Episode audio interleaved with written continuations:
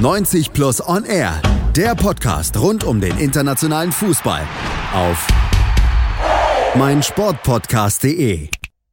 14. Spieltag der Premier League hier bei uns bei 90 Plus On Air auf meinsportpodcast.de blicken wir zurück, analysieren alles, was am Wochenende wichtig war und das macht nicht ich alleine. Mein Name ist Malte Asmus, sondern Chris McCarthy von 90 Plus ist natürlich da unser Premier League Experte. Hallo Chris. Hallo. Und wir blicken zurück auf ein Wochenende der Derbys, kann man sagen, und vor allen Dingen auch auf eine Trainerentlassung. Und die nehmen wir auch gleich aufs Korn. Bevor wir auf die Derbys vom Wochenende gehen, gucken wir zunächst mal auf das Duell zwischen Southampton und Manchester United.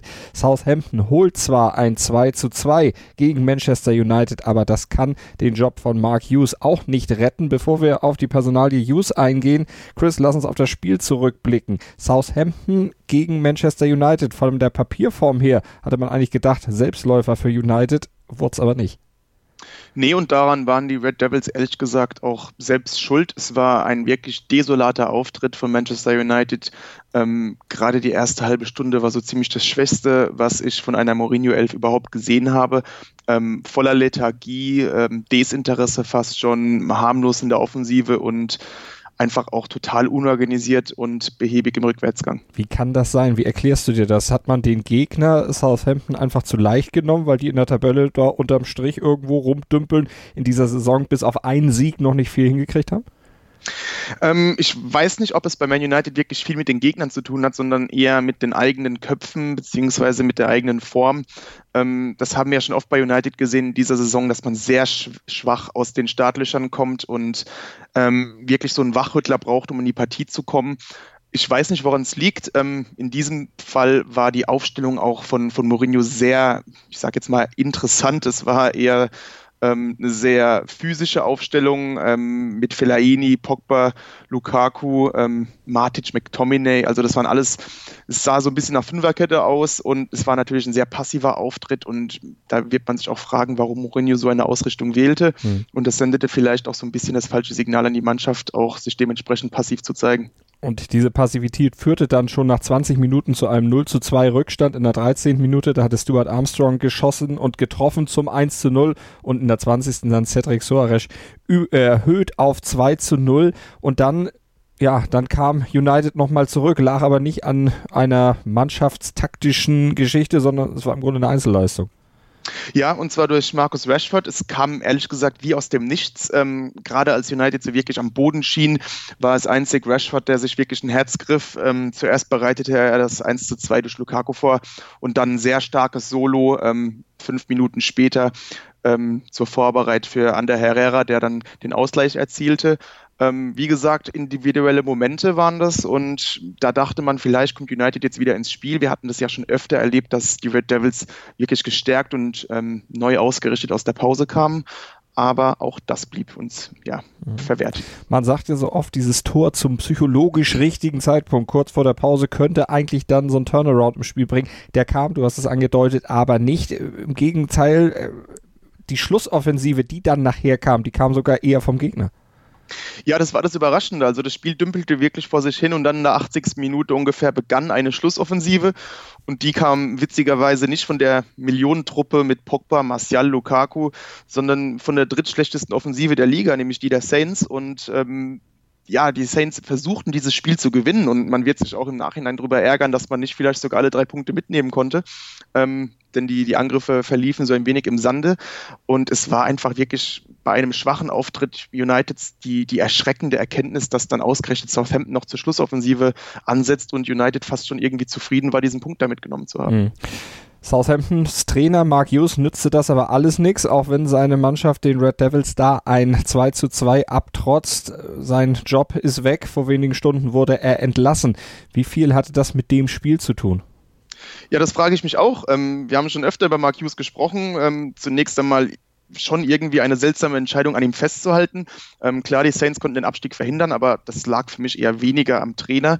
Ähm, Im Gegenteil, seine, seine Punkteausbeute war ziemlich schwach. Ich glaube, nur drei Siege in seiner gesamten Amtszeit bei den Saints.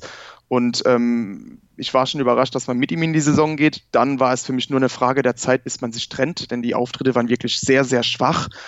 Und jetzt ausgerechnet dann, wenn man so wirklich die beste Leistung der Saison zeigt, ähm, gegen United einen Punkt holt, und auch noch eine englische Woche in England ansteht, ähm, trennt man sich vom Trainer. Also aus Southampton wird man momentan irgendwie nicht schlau. Die Entscheidungen sind alle ziemlich dubios und ähm, irgendwie sehr schwer nachvollziehbar. Am Mittwoch geht es weiter für Southampton, dann bei Tottenham, dann also mit einem Interimscoach, auf jeden Fall nicht mehr mit Mark Hughes. Und für United geht es weiter zu Hause gegen Arsenal. United immerhin seit 35 Spielen oder in 35 Spielen der letzten 38 Heimauftritte ungeschlagen. Aber Arsenal, wir haben am Wochenende ausführlich das Derby analysiert, das Derby äh, vom Wochenende äh, natürlich dann auch auseinandergenommen, hier bei uns auf meinsportpodcast.de, das 4 zu 2 über Tottenham. Die werden United, die werden José Mourinho einiges abverlangen.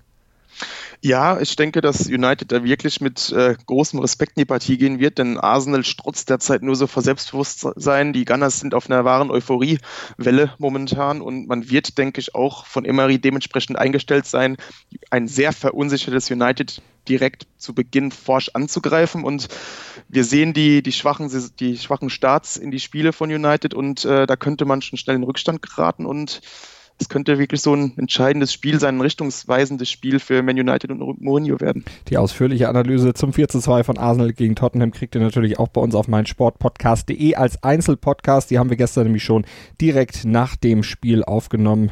Ich habe mich mit Damien Osako von 90 Plus dieses Spiels angenommen und da haben wir, und da können wir Chris auch gleich nochmal zu fragen, weil er ja auch ein Sympathisant von Arsenal ist, äh, auch die Personalie äh, Mesut Özil kurz gestreift. Der saß gestern nicht mal auf der Bank. Ist das jetzt schon, wir haben letzte Woche schon drüber gesprochen, über die Nichtberücksichtigung von Özil. Ist das jetzt ein Trend, der sich fortsetzt? Droht da in der Winterpause vielleicht der Abschied? Ist ganz schwer zu sagen. Ähm, ich will auch nicht zu viel reinlesen, aber es kursierten bereits Freitag, am Freitag Gerüchte, ähm, dass Özil eventuell nicht in der Startaufstellung stehen würde und dann nahm er am Freitag auch nicht am Training teil.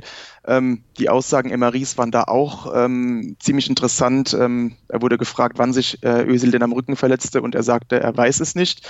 Und auf die Frage, ob er heute im Stadion ist, dann dieselbe Antwort. Also zwischen Emery und Özil scheint es nicht ganz zu stimmen momentan. Ähm, Emery wählt eine sehr intensive Ausrichtung momentan. Ähm, er setzt auf viel Laufarbeit und Pressing und das scheint für ihn Ösel nicht der richtige Mann zu sein.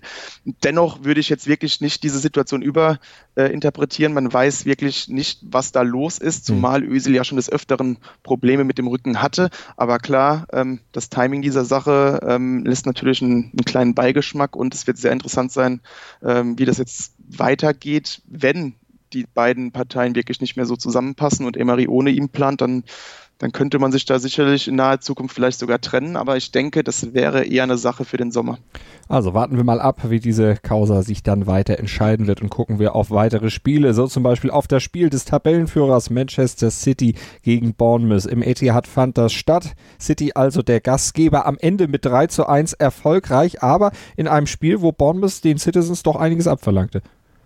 Ja, ich meine, Bournemouth, das haben wir schon oft in dieser Saison gesehen, meistens zwar zu Hause, aber insgesamt ein sehr unangenehmer Gegner, ein sehr gut eingestellter Gegner, taktisch sehr diszipliniert und ähm, so war das auch gegen City. Man verzichtete in der ersten Halbzeit bewusst auf die Spielanteile. Ich glaube, City hatte in der ersten Halbzeit so fast 70 Prozent Ballbesitz. Ähm, City ging dann auch relativ früh in Führung ähm, durch Bernardo Silva, der ins leere Tor, Tor einschob nach äh, Vorarbeit, ja, beziehungsweise indirekter Vorarbeit durch Leroy Sané. Aber Bournemouth ließ sich da auch nicht von diesem Spielplan abbringen. Ähm, man verteidigte weiterhin konsequent und man setzte so auf so kleinere Nadelstiche durch Kontersituationen. Und da wurde es auch gefährlich, weil City da wie in den letzten Partien zuvor auch nach einer frühen Führung so ein wenig die Handbremse zog. Das hatte Pep Guardiola in der Vorwoche noch mit der Länderspielpause und Abstimmungsschwierigkeiten nach dieser Unterbrechung des Ligabetriebs äh, letztlich erklärt. Wie ist das in dieser Woche zu erklären? Denn irgendwann muss man ja diese Länderspielpause auch mal aus den Kleidern schütteln und sich dann im Training und im Spiel dann auch mal wieder besser finden. Ich denke, das ist eher eine Sache ähm, in den Köpfen der Spieler und ich denke, es ist etwas, das Guardiola selbst gar nicht so gefällt. Ähm, die Spieler wissen, dass sie ähm, dominant auftreten können, dass sie eigentlich gegen jeden Gegner der Liga der Favorit sind und wenn man dann 1-0 in Führung geht, dann macht sich in den Köpfen vielleicht so eine gewisse Bequemlichkeit breit, gerade weil man auch aktuell in einer Phase der Saison ist, wo es sehr, sehr viele Spiele gibt. Man hatte jetzt die Champions League letzte Woche, jetzt am Wochenende Ligaspiel, unter der Woche wieder ein Ligaspiel. Ähm, sehr wenig Pausen und da scheint man so ein wenig aus Sicht der Spieler zu versuchen, die Kräfte ein wenig zu bündeln und ähm, dementsprechend kann ich mir erklären, dass man da vielleicht so ein bisschen ein, zwei Gänge rausnimmt, wenn man sieht, es geht auch so. Hm, also ein bisschen behäbig das, was City dann da in der ersten Halbzeit gemacht hatte. In der zweiten Halbzeit wurde es besser. Also der Weckruf von, José, von Pep Guardiola, um Gottes Willen, von Pep Guardiola, der wird ein wenig heftiger ausgefallen sein. Ja, gerade weil man auch kurz vor der Pause auch den, den um, Ausgleich kassierte durch, durch Callum Wilson per Kopf. Da war City sehr behäbig und nicht sehr konsequent und Bournemouth hatte eben diese eine Gelegenheit eiskalt ausgenutzt. Mhm. Und dann eben, wie du sagst, äh, wahrscheinlich war das so dieser Wachrüttler und dann tat wahrscheinlich auch Guardiola sein Übriges noch in der Pause und City kam deutlich schwacher, zielorientierter aus der Kabine heraus und trat dann auch so dominant auf, wie man sich das auch erwünschte. Und ähm, gerade Raheem Sterling drehte da komplett auf, ähm, war der beste Mann auf dem Platz. Ähm, er zwang dann auch das, das 1 zu 0, schoss das selbst und somit war City dann auch äh, auf der Siegerstraße. Achter Saisontreffer im zwölften Spiel für Raheem Sterling, der bei der WM ja noch so glücklos vorne agierte, aber im Verein, da läuft es bei ihm einfach deutlich besser. Ja, und dann war es auch noch Ilkay Gündogan, der nach Vorarbeit von Leroy Sané dann elf Minuten vor dem Ende dann den Schlusspunkt setzte und damit war es dann natürlich auch gegessen. Genau, dann war das Spiel rum. Also, ähm, wie gesagt, durch das 2 zu 1, da merkte man auch bei Bournemouth, okay, ähm, hier geht wahrscheinlich nicht sonderlich viel. Vielleicht hatte man dann auch selbst äh, mit dem Gedanken gespielt, so ein bisschen die Kräfte zu bündeln wegen den englischen Wochen aktuell. Und es ist für Bournemouth auch wirklich ein, eine sehr äh, schwere Phase momentan mit dem Spielplan letzte Woche gegen, ähm, gegen Arsenal und äh, jetzt folgt auch noch Liverpool am nächsten Wochenende. Also Bournemouth wird die drei Punkte in diesem Spiel auch sicherlich nicht eingeplant haben. Und Manchester City muss dann morgen bereits wieder ran und zwar in Watford. Aber äh, wie würdest du es da einschätzen? Äh, Watford Zehnter in der Tabelle, im Grunde ja punktgleich mit Bournemouth aktuell, also ungefähr der gleiche Leistungsstand. Ein bisschen wacher dürfte City dann aber sein. Denke ich auch. Ähm, wie gesagt, es wird, es wird ähm, interessant zu sehen sein, ob City wieder so ein bisschen behäbiger in das Spiel geht. An sich ist Watford eigentlich ähm, ein ziemlich unangenehmer Gegner, auch wenn man jetzt so ein bisschen einen kleinen Knick drin hat nach dem starken Saisonstart. Aber an den, ähm, im, im, in London bei Watford zu Hause ist das natürlich äh, wieder eine, eine hitzige Atmosphäre. Ähm, Watford wird mit viel Intensität versuchen, äh, City da so ein bisschen zu überrumpeln und ähm, ein bisschen unter Druck zu setzen. Also es könnte, könnte ein schweres Spiel für City sein und ich denke, da wird man einen Tick mehr gefordert sein als jetzt gegen Bournemouth. Das eine Derby, Arsenal gegen Tottenham, haben wir schon besprochen. Jetzt gucken wir auf Liverpool gegen Everton. Natürlich auch ein prestigeträchtiges Derby, ein Duell der beiden Mannschaften, in dem sich beide nicht schenken und so war es dann letztlich auch in diesem Derby. Am Ende gewinnt Liverpool knapp mit 1 zu 0, aber Tor in der Nachspielzeit, da kommen wir gleich zu. Es war im Prinzip wieder so ein, in Anführungsstrichen, dreckiger Sieg. War es und es war auch wirklich kein tolles Fußballspiel, aber es war natürlich ein sehr, sehr aufregendes Fußballspiel, ein, ein typisches Derby mit, mit viel Intensität. Es ging so ein bisschen hin und her. Ähm, Liverpool agierte deutlich offensiver und ähm, ja, angriffslustiger als in den Spielen zuvor. Man, man legte so ein bisschen diese Spielkontrolle ab. Ich glaube, das, das kommt automatisch bei so einem Derby, dass man dann mit offenem Visier agierte. Ähm, dadurch erspielte man sich auch viel mehr Torchancen, aber gleichzeitig ähm, ließ man da auch noch so ein bisschen die Räume hinten auf mhm. für, für Everton, die selbst zu einer Vielzahl von Gelegenheiten kamen. Und ähm, man muss auch durchaus sagen, gerade in der ersten Halbzeit Everton war da ein ziemlich würdiger Gegner und ähm, spielte sehr mutig mit und aufgrund dessen war das eine ziemlich, ziemlich ausgeglichene erste Halbzeit. Was aber auch wieder auffiel, Liverpool mit wirklich guten Chancen, so zum Beispiel in der ersten Hälfte durch Manet, der da ziemlich dicht vor dem Tor, ziemlich weit drüber haut. Ja, Mané war ein bisschen unglücklich ähm, gegen Everton. Ähm, er war für mich so mit der beste Spieler in der Offensive der Reds, ähm, war in den meisten Torchancen auch direkt, äh, direkt beteiligt.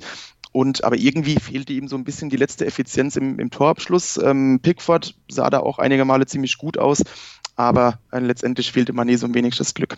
In der zweiten Hälfte dann auch weitere Chancen. Ähm, Everton blieb aber im Spiel und konnte da eben auch einigen Dampf machen, aber glücklos war es dann in den letzten Aktionen. Du hattest Pickford eben angesprochen, der war dann in der Nachspielzeit, in der fünften, sechsten Minute der Nachspielzeit nochmal im Bild und ja, leider zu Ungunsten von Everton, aus Sicht von Everton, war er dann auch noch mit dem, mit der Hand am Ball. Ein Ball, der von, ich glaube, von Van Dijk kam, ziemlich hoch ja. über das Tor ging, eigentlich auch schon die Latte überquert hatte, aber Pickford bringt den Ball nochmal wieder ins Spiel. Er dachte wahrscheinlich, der senkt sich hinter ihm rein. Es war eine komplett kuriose Szene. Ähm, eigentlich hat man sich komplett auf dieses Unentschieden eingestellt und es wäre auch völlig in Ordnung gewesen, die Punkteteilung. Und wie du sagst, Van Dijk schießt. Man, man sieht sogar, wie Van Dijk schon frustriert abdreht, weil er den Ball einfach überhaupt nicht richtig getroffen hatte. Aber du sagst es, Pickford ähm, ist auch irgendwie wirklich in einer unbequemen Situation. Der Ball hat einen ganz ekligen Drall äh, durch den verunglückten Schuss und Pickford ist sich, glaube ich, gar nicht unsicher, äh, ist sich gar nicht sicher, wie der Ball auf ihn mhm. zukommt. Ähm, mein Gedanke war so ein wenig, vielleicht ähm, wollte er verhindern, den Ball zur Ecke zu klären und nicht nochmal eine brenzlige Situation damit zu verursachen. Aber jedenfalls, ähm, er geht irgendwie an den Ball, scheint noch irgendwie an die Latte zu prallen mit seiner Hand und dann, dann dobst der Ball ganz unglücklich mitten in den Fünfer und äh, der eingewechselte Divok Origi kann einfach abstauben und äh, ja, ganz unglückliche Situation für Everton. Äh, Everton wirklich mit einem sehr guten Spiel, hat sehr gut mitgehalten. Und für Liverpool waren es wieder so, so drei Punkte, ähm, die man eigentlich so als Meister holt und diese, diese drei Punkte, die man in der letzten Saison, wie so oft, wir sagen es jede Woche, hm. äh, wahrscheinlich nicht geholt hätte. Origi hatte vorher schon eine Chance gehabt, wo er auch nur das Aluminium getroffen hatte, aber diese Einwechslung hat dann letztlich das Spiel entschieden und hat Jürgen Klopp auch so begeistert, dass er vor lauter Jubel über das Tor dann einfach mal aufs Feld gerannt ist und seinen Torhüter Allison erstmal zärtlich umarmt hat, aber das Spiel lief da noch. Ja, da ist, da ist es mit Klopp so ein bisschen durchgegangen, glaube ich. Ähm, da haben die Emotionen wirklich übergekocht. Es war auch wirklich eine tolle Atmosphäre an, an, der Enfield Road. Und ich glaube, er ist auch ziemlich bewusst zu Alisson gegangen, denn ähm, es wurden nur vier Minuten Nachspielzeit angezeigt und der, das Tor passiert in der fünften Minute der Nachspielzeit. Mhm. Und man konnte sehen, es gab Freischuss für Liverpool und Alisson sehr gedankenschnell spielt den Ball direkt auf Trent Alexander-Arnold, der dann in den 16er flankt. Und ähm, wenn Alisson dann nicht so schnell geschaltet hätte, dann wäre wäre das Spiel vielleicht sogar schon abgepfiffen worden. Also Klopp wusste schon, warum er sich ausgerechnet beim Brasilianer bedankt. Könnte aber trotzdem eine Strafe nach sich ziehen, dieses Betreten des Feldes im laufenden Spiel und wurde zum Beispiel auch von vielen ja, Experten im englischen Fernsehen zwar kontrovers diskutiert, aber einige sagten auch, das geht überhaupt nicht. Wie ist deine Meinung dazu? Eigentlich geht es auch nicht. Nee, das, das sehe ich ziemlich ähnlich. Also es geht auch nicht. Es ist ein bisschen respektlos gegenüber dem Gegner und ähm, man muss auch fairerweise sagen, Klopp hat sich nach dem Spiel auch mehrfach entschuldigt für die Aktion. Ich denke, da waren wirklich die Emotionen schuld, aber eine, eine kleinere Strafe könnte das Ganze schon mit sich bringen. Da muss man sich als, als Trainer eines Topclubs wirklich ein bisschen mehr im Zaum halten, keine Frage. Und ähm, deswegen kann es gut sein, dass es da eine Strafe gibt. Ein, ein Gedanken hatte ich dann auch bei dieser Szene. Ähm, wenn das jetzt José Mourinho gewesen wäre in dieser Situation, dann würden wir, glaube ich, da deutlich negativer über diese ganze Aktion sprechen. Und äh, das passt so wieder in das Bild, dass man schon ein bisschen voreingenommen in die mhm. Situation reingeht. Das wahrscheinlich auch. Auf jeden Fall wieder ein wichtiger Sieg für Liverpool. Die bleiben damit ohne Niederlage auch nach 14 Saisonspielen. Ja, im Grunde meisterverdächtig, wenn es dann nicht Manchester City gibt genau weiterhin meine Meinung, weil es war wieder so ein, ja, wie soll man sagen, es war schon sehr Liverpool-mäßig im Vergleich zu, beziehungsweise in Bezug auf diese Saison, dass man da wieder diese drei Punkte mitgenommen hat. Da sah es eigentlich gar nicht so danach aus zwischenzeitlich und ähm, Liverpool ist zwar ungeschlagen und dafür verdienen die Reds wirklich allen Respekt der Welt, weil man auch wirklich sehr reif agiert, ähm, deutlich gefestigter wird und strukturierter wirkt. Aber die Leistungen sind noch lange nicht überragend und das kann man mit, mit zwei verschiedenen Meinungen sehen. Zum einen, man holt die Punkte auch, wenn man nicht in der Bestform ist. Aber zum anderen, man muss halt auch wirklich diese Bestform noch erreichen. Denn ich glaube, Manchester City wird sich über kurz oder lang da auf jeden Fall absetzen können. Da ist ein bisschen mehr Qualität drin, auch ein bisschen mehr Struktur drin und auch ein sichtlich besserer Kader. Wenn ich da auf Liverpool gucke, gerade im zentralen Mittelfeld gibt es da noch ein bisschen Baustellen und mhm. das merkt man momentan wirklich. 38 Punkte für Manchester City auf Platz 1. Liverpool hat 36 und der Tabellendritte Chelsea 31, Arsenal Vierter mit 30 Punkten. Punkten. Und zu Chelsea kommen wir gleich, während wir dann die 90 Plus Awards verteilen. Und da geht es auch um das Duell zwischen Chelsea und Fulham. Das gleich nach einer kurzen Pause hier bei uns bei 90 Plus on Air auf meinsportpodcast.de. Sport für die Ohren. In deinem Podcatcher und auf meinsportpodcast.de. Calcius Jamo Neu. Der Serie A Talk. Jede Woche neu. Mit Sascha Baharian, Kevin Modena und René Steinhuber. Ob die Abwehr Serie A-Niveau hat, lassen wir einfach mal dahingestellt. Höre alles, was den Tifosi der italienischen Eliteklasse bewegt. Auf meinsportpodcast.de 90 Plus und R auf mein Sportpodcast.de, die Premier League Analyse. Wir schreiten zur Vergabe der 90 Plus Awards und da gibt es zunächst nochmal einen Award für eine Mannschaft, die wir eben schon ausführlich besprochen haben, aber der Liverpool FC, der hat ihn sich verdient, Chris, den Herzensbrecher Award. Genau, ich meine, wenn man das Spiel gesehen hat, dann, dann weiß man irgendwie wieso. Wir haben das schon angesprochen mit dem, mit dem späten Tor. Aber das war nur die Fortsetzung eines aus Everton Sicht natürlich sehr schmerzhaften Trends. Ähm, dieser Sieg in der 90. Minute oder 90 plus X, ähm, keine Mannschaft in der Premier League hat ähm, mehr Last-Minute-Siege eingefahren als Liverpool gegen Everton. Also in dieser Konstellation gab es die häufigsten äh, Siegtreffer in der 90. Minute und das ist natürlich für Everton wirklich eine, eine sehr, sehr äh, ja, wie soll man sagen, eine ziemlich ähm, schwer zu verdauende mhm. Statistik ausgerichtet gegen die Stadtrivalen und daher der, der Herzensbrecher Award für die Reds. Der letzte Atem, den das letzte Wort haben meist die Liverpooler. Gucken wir auf den nächsten Award und zwar auf den Auf dem richtigen Weg Award und den kriegt der FC Fulham, obwohl die mit 0 zu 2 gegen Chelsea verloren haben im Duell der beiden italienischen Trainer. Maurizio Sarri und Claudio Ranieri. Aber der richtige Weg, den hat Ranieri offensichtlich den Fulhammern eingebläut. Ja, auf jeden Fall. Wir sprachen schon letzte Woche davon, dass ähm, Ranieri, obwohl er nur ein paar Tage im Amt war, ähm, vor dem 3 zu 2 Sieg über Southampton schon wirklich ähm, seine Handschrift zu erkennen war bei der Mannschaft. Ähm, Fulham wirkte jetzt auch gegen Chelsea trotz der 2-0-Niederlage deutlich verbessert.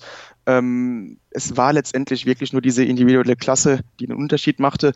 Und die Cottagers dagegen wirkten sehr ähm, strukturiert. Es wirkte alles viel stabiler. Die, die Defensive, die das große Problemkind war, ist viel organisierter und konsequenter in den Zweikämpfen. Und auch das Spiel nach vorne ist ein bisschen durchdachter, zielorientierter. Also alles diese Qualitäten, auf die Ranieri sehr viel Wert legt. Ähm, an der Stamford Bridge kann man verlieren, ähm, als Fulham gar kein Problem.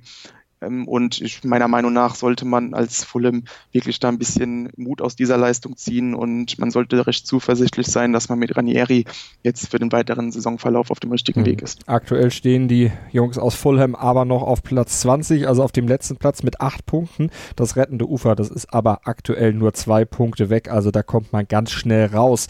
Äh, lass uns noch kurz auf Chelsea blicken. Wir haben ja deren Probleme in Anführungsstrichen oder die Sorgen von Chelsea in der letzten Woche bei 90 Plus und R Matchday thematisiert. Was konnte man daraus an diesem Wochenende bei Fulham auch wiedersehen?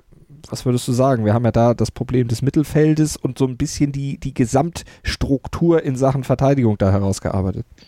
Ähm, ich denke, in diesem Spiel konnte man davon nicht wirklich viel erkennen, weil einfach Fulham ähm, diesbezüglich zu schwach ähm, aufgestellt ist. Ähm, es war für Fulham wirklich schwer, diese Probleme von, Liverpool, äh, von, von Chelsea effizient zu attackieren. Da war einfach die individuelle Klasse zu hoch. Ähm, wenn jetzt beispielsweise ein Jorginho, der auf der 6 natürlich ein, ein guter Taktgeber ist, aber defensiv seine Probleme hat, ähm, angegangen wird gegen Fulham, hat er natürlich ein bisschen leichteres Spiel. Ähm, seine Defensivqualitäten werden dann nicht so ganz entblößt. Gleiches gilt für die Defensive, denn Fulham hat jetzt nicht die, die Überspieler im Angriff zu bieten, das ist klar. Ähm, ich denke, für Chelsea war das daher eher ein Spiel, wo man sich wieder so ein bisschen Selbstbewusstsein holen konnte. Es war ein Spiel, das man einfach gewinnen musste, egal wie. Und ähm, dementsprechend ähm, wird man da auf jeden Fall etwas Positives mit rausgenommen mhm. haben. Aber was die Defensive angeht, das wird man dann wahrscheinlich eher in den, in den Top-Spielen äh, genauer genauer beobachten, ob es da irgendwelche positiven Veränderungen gibt. Fulham muss am Mittwoch gegen Leicester ran zu Hause und Chelsea reist zu den Wolverhampton Wanderers und die haben am letzten Freitag eine Niederlage kassiert mit 1 zu 2 gegen Cardiff und da hat Cardiff gezeigt, wie schnell man denn aus der Abstiegsregion in der Premier League momentan dann auch über den Strich kommen kann. Die stehen nämlich mit 11 Punkten auf Platz 16 und verdienen sich den Kämpferherz Award.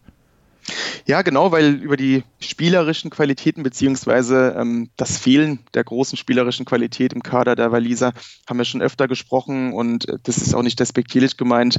Ähm, alle 19 Konkurrenten in der ersten Liga sind da spielerisch und individuell besser aufgestellt als Cardiff, aber es gibt eine Qualität, die Cardiff momentan so auszeichnet und das ist eben dieses Kämpferherz Ähm, das jüngste Beispiel war jetzt dieser 2 zu 1 Sieg gegen Wolverhampton, das insgesamt auch deutlich überlegen war, aber einfach nicht entschlossen agierte. Und so drehte Cardiff sogar einen 0 zu 1 Rückstand wirklich durch pure Willenskraft. Und es war die jüngste Erinnerung an diese Kämpferherzeinstellung und ähm, der Beweis dafür ist auch äh, zusätzlich noch die Statistik, dass man bereits neun Punkte aus Rückständen holen konnte. Und das ist natürlich dann wirklich ähm, eine, eine tolle, tolle Leistung und ähm, wirklich der Beweis für diese tolle Einstellung der Mannschaft. Ja, besser im Drehen von Rückständen sind nur die Gunners aus von Arsenal.